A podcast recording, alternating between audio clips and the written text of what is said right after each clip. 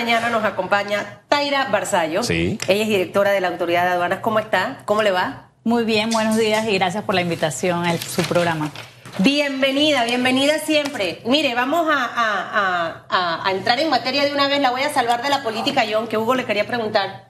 Eh, porque Yo sí le preguntaré. Ahora al final le pregunta. Mire, desbloquéeme esto que quiero vidajenear su celular. Este, directora, el, tema en este momento con el aumento del precio del combustible, el tema de los peajes, los fletes, eh, ¿esto cómo ha impactado realmente? Hemos visto, eh, por ejemplo, aprendí algo el fin de semana. Todo lo que sea importado que usted compre en el supermercado definitivamente ahorita va a tener un costo más alto, precisamente por lo que acabo de hablar. ¿Cómo se ha manejado este año de pandemia en medio del tema COVID? ¿Y cómo estamos en este momento y lo que ustedes visualizan más adelante? Definitivamente que todos estos eh, aumentos en los fletes, aumentos en los costos del combustible afectan a la cadena de suministros y por supuesto a el beneficiario final o el consumidor final. Entonces, eh, desde que estamos en los temas de la pandemia, en lo que corresponde a la Autoridad Nacional de Aduanas y también al Gobierno Nacional, se han tomado una serie de medidas para poder disminuir esos efectos a la población y que el impacto no sea mayor. Hay ciertos elementos como son eh, la guerra que existe en estos momentos entre Ucrania y Rusia, que son elementos que no podemos de alguna manera intervenir en los efectos que esto tiene con respecto a los altos costos del combustible. Sin embargo, tenemos que eh, entender que sí se han tomado una serie de medidas desde hace más de dos años a efectos de evitar este golpe tan eh, fuerte a los consumidores. ¿Cuáles son de esos eh, impactos o esas medidas que se han tomado? Primero que todo, con la pandemia, la cadena de suministro y el, y el hub logístico panameño no se detuvo. Por el contrario, fuimos el motor que impulsó eh, que todo el sistema funcionara, tanto en lo que corresponde al transporte terrestre, aéreo como marítimo, se mantuvo. Existen aumentos en lo que es el movimiento de carga de contenedores, en donde por Panamá pasaron 8.7 millones de contenedores, una cifra histórica, así como también se tomaron todas las medidas necesarias para que no se detuviera el suministro de insumos necesarios para combatir el COVID-19. Se tomaron también medidas de digitalización en todos los procesos aduaneros que traen consigo el mejoramiento, la disminución de tiempo. Se hizo un estudio de tiempo de despacho con la consultoría de la Organización Mundial de las Aduanas con nuestras fronteras con Costa Rica, entiéndase Paso Canoa y eh, Guavito, a fin de diagnosticar cuáles son los nudos que tienen nuestras fronteras en, el, en lo que corresponde al despacho de mercancías para hacerlos mucho más eficientes. Tenemos planes eh, específicos para digitalización los procesos de carga aérea, la carga marítima. Hemos avanzado en el tema de la plataforma de pago gubernamental para hacer posible los pagos a través de ACH y tarjetas de crédito. Y todas estas eh, medidas arrestan tiempo a la hora de hacer los trámites, hacer las gestiones burocráticas de importación e exportación. Hemos ampliado los términos para el, el acceso a la ventana única de los exportadores trabajando los sábados hasta los sábados. Se han ampliado también una serie de medidas a fin de, eh, de que no se aplique arancel a los insumos de primera necesidad y de limpieza para que estos, eh, para que los precios no afecten a, a la- a- a los ciudadanos, sobre todo en temas que tengan que ver con el combate al COVID-19.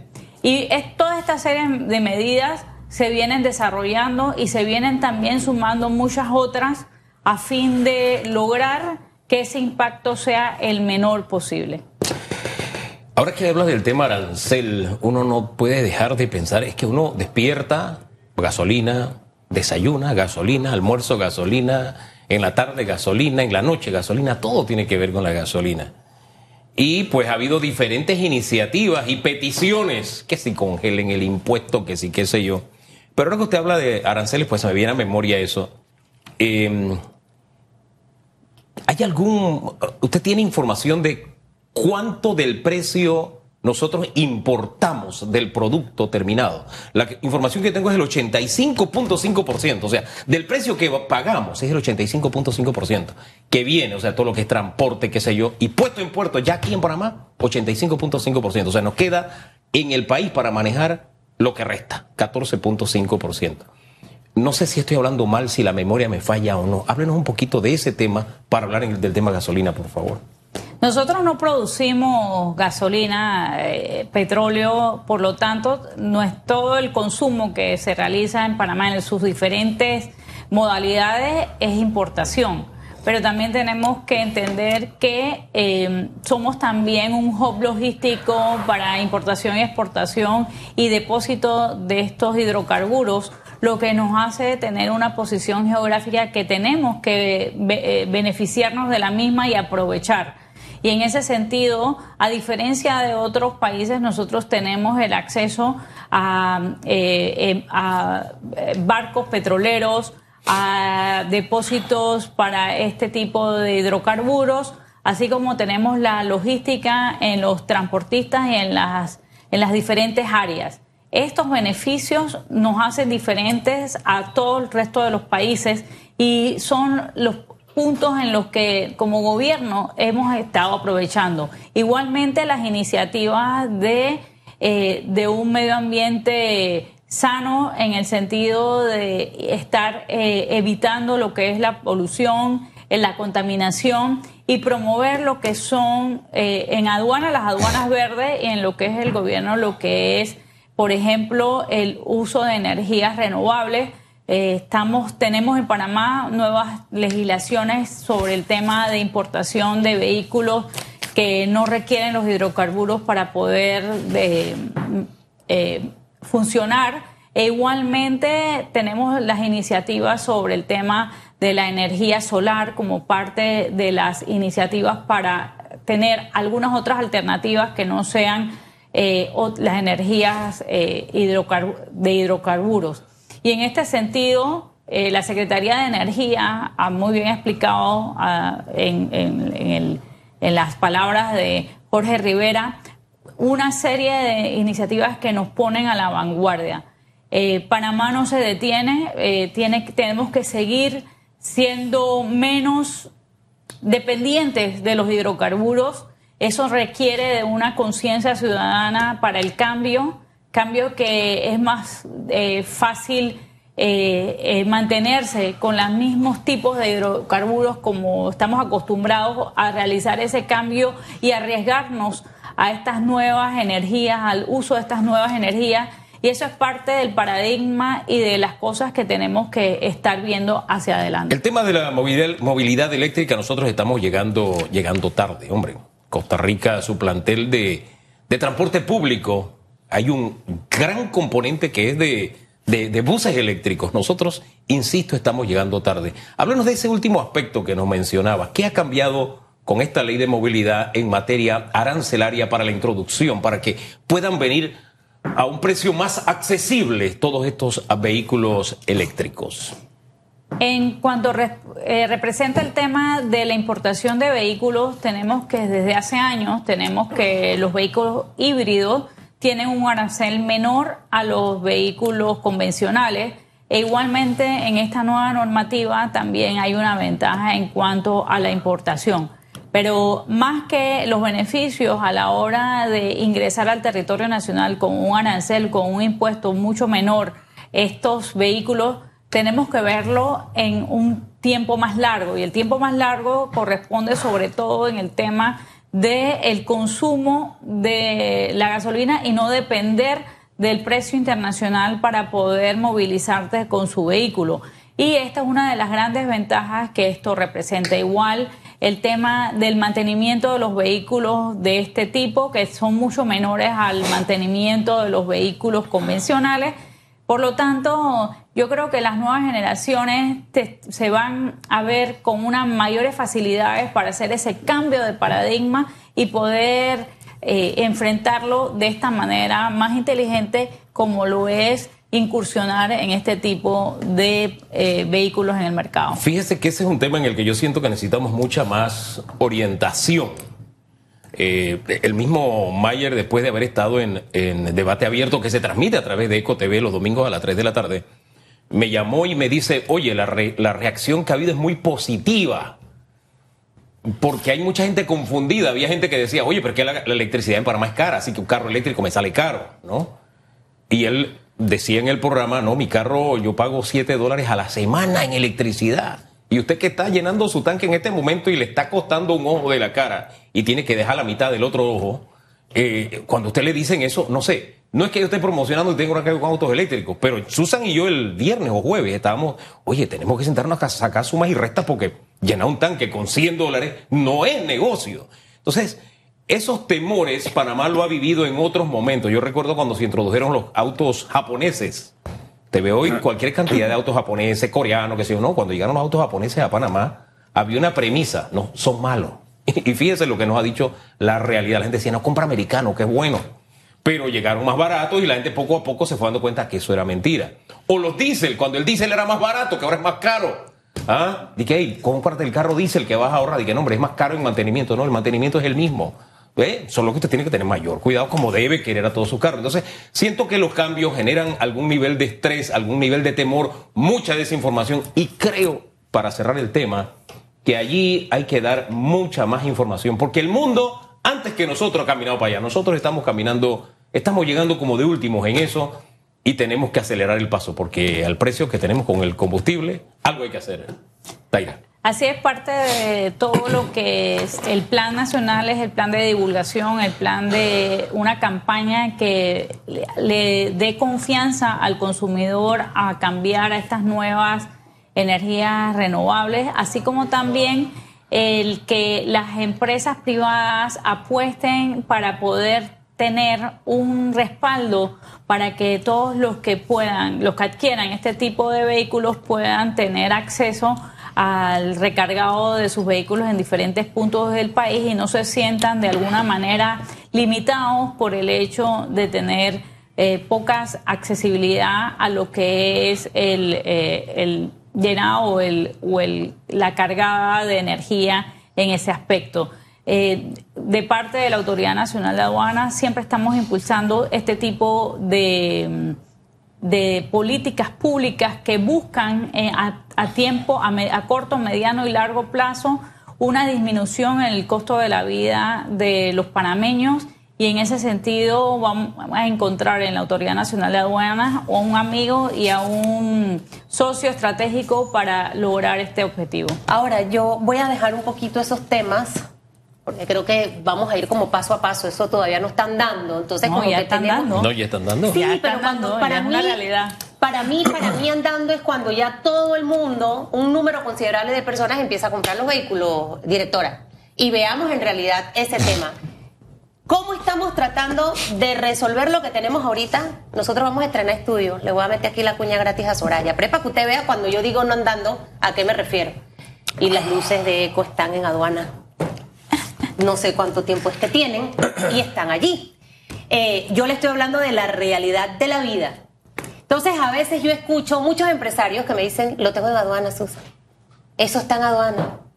Duerme el sueño eterno. Mientras tanto, tengo acá, tengo, y todo se me está atrasando. Eh, usted hablaba al inicio de ciertos proyectos de modernización dentro de la institución. ¿Cómo estamos llevando eso a este tema? Y lo segundo que le ponía al, inicio, yo en, enero, en agosto del año pasado, regresaba de viaje de los Estados Unidos. Eh, en el vuelo en el que yo venía, venía un chico como de 20 años con el último Nintendo, el PC5. Y al niño le quitaron el Nintendo. Yo veía en la cara de ese niño a mi hijo que tiene 16. Yo decía, pero ¿por qué te quitan el Nintendo? No, porque dice que vale mil dólares, pero si es que, que yo tenía que declararlo. Esas dos cositas me las, me las aclara, por favor, porque creo que es importante que la población maneje esta información. ¿Yo qué tengo que declarar? Si me compré un Nintendo, si yo traigo como 10 Nintendo, eso es otra cosa. Las dos cositas, porfa. Con mucho gusto.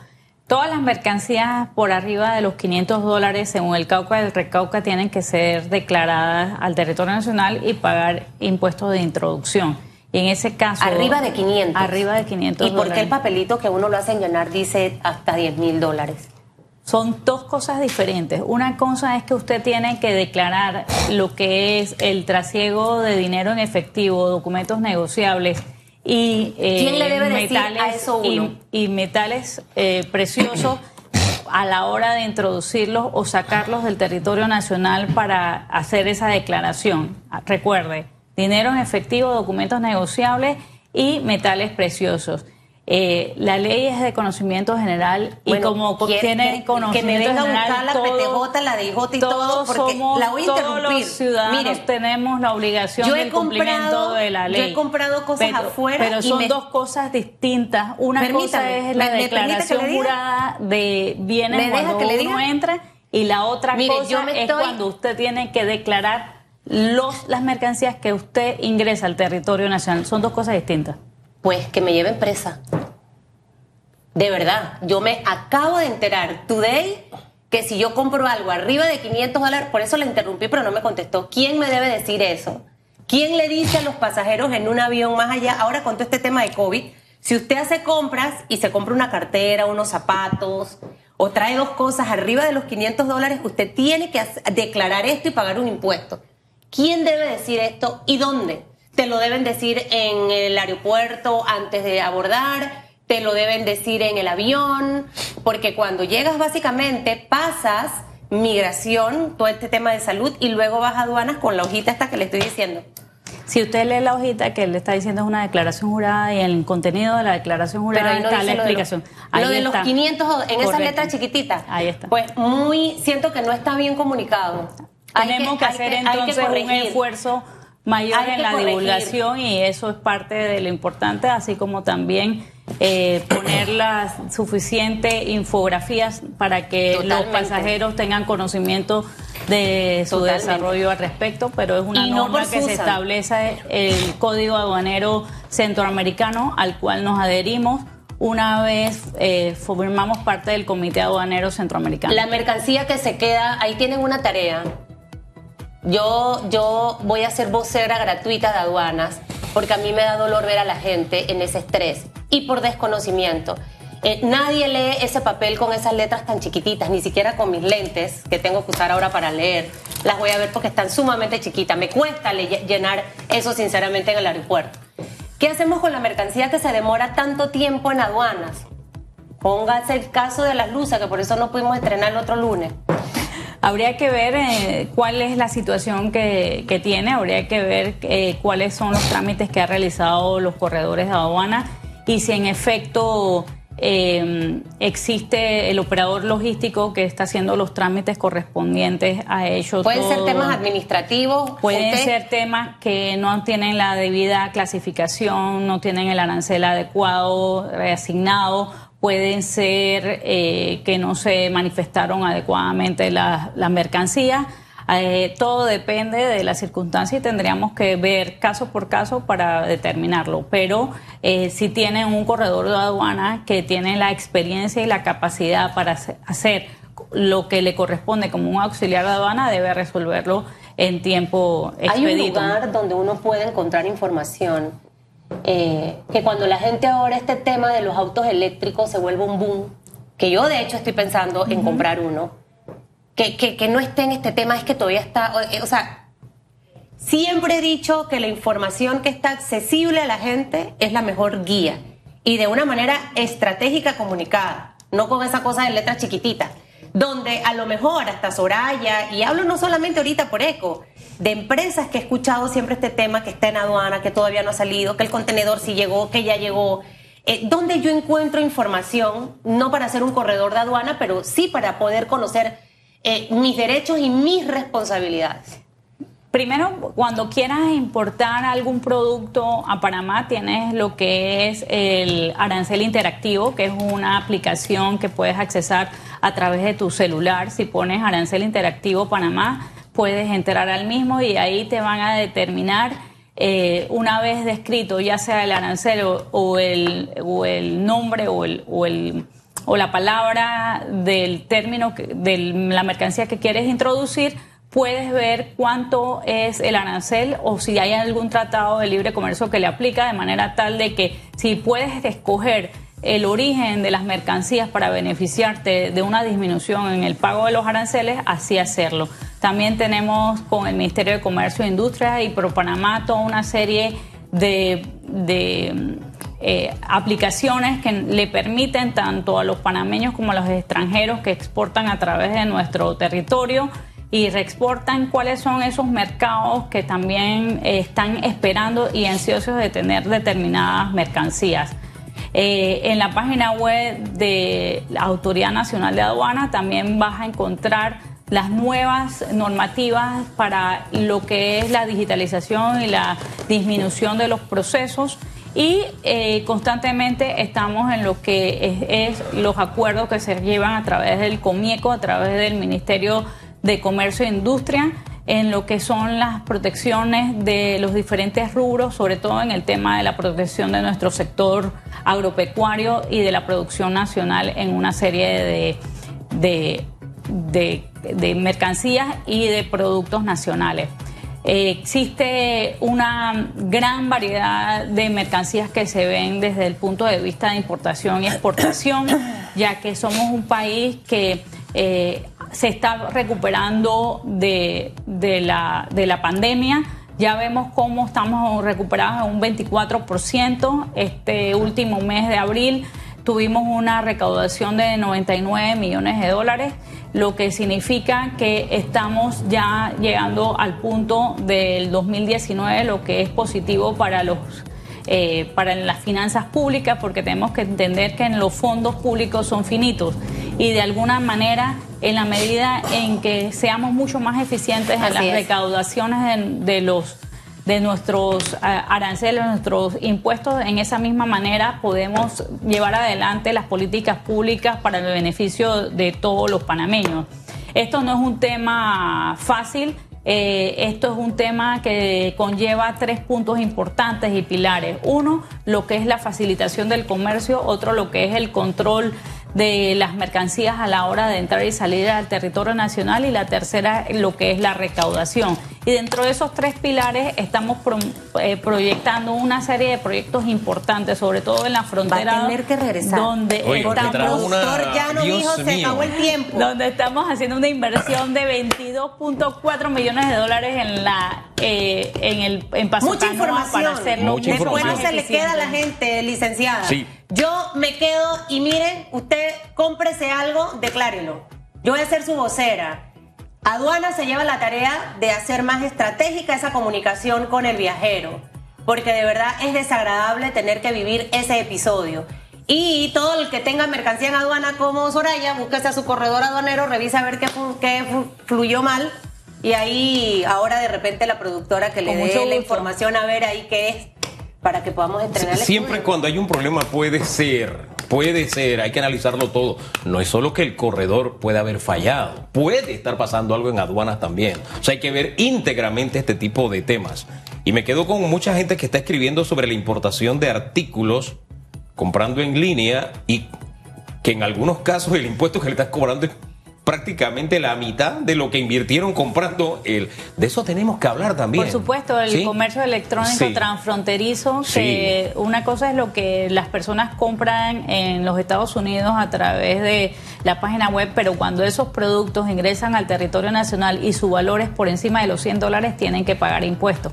Porque solamente tenemos una exoneración con el Tratado de Libre Comercio con Estados Unidos de importación de productos a través de paquetería de 100 balboas el, el eh, sobre eso hay que ilustrar mucho. Así que en otra ocasión le esperamos y también hablamos de política antes que sean las 8. Ya se nos fue, no Pero vio, no iba a alcanzar el tiempo. ¿Eh? Yo tenía preguntas, yo se las dije desde el inicio. Así que bueno, se nos quedaron en el tintero. Gracias, Taira, por haber estado aquí esta mañana. Gracias a ustedes.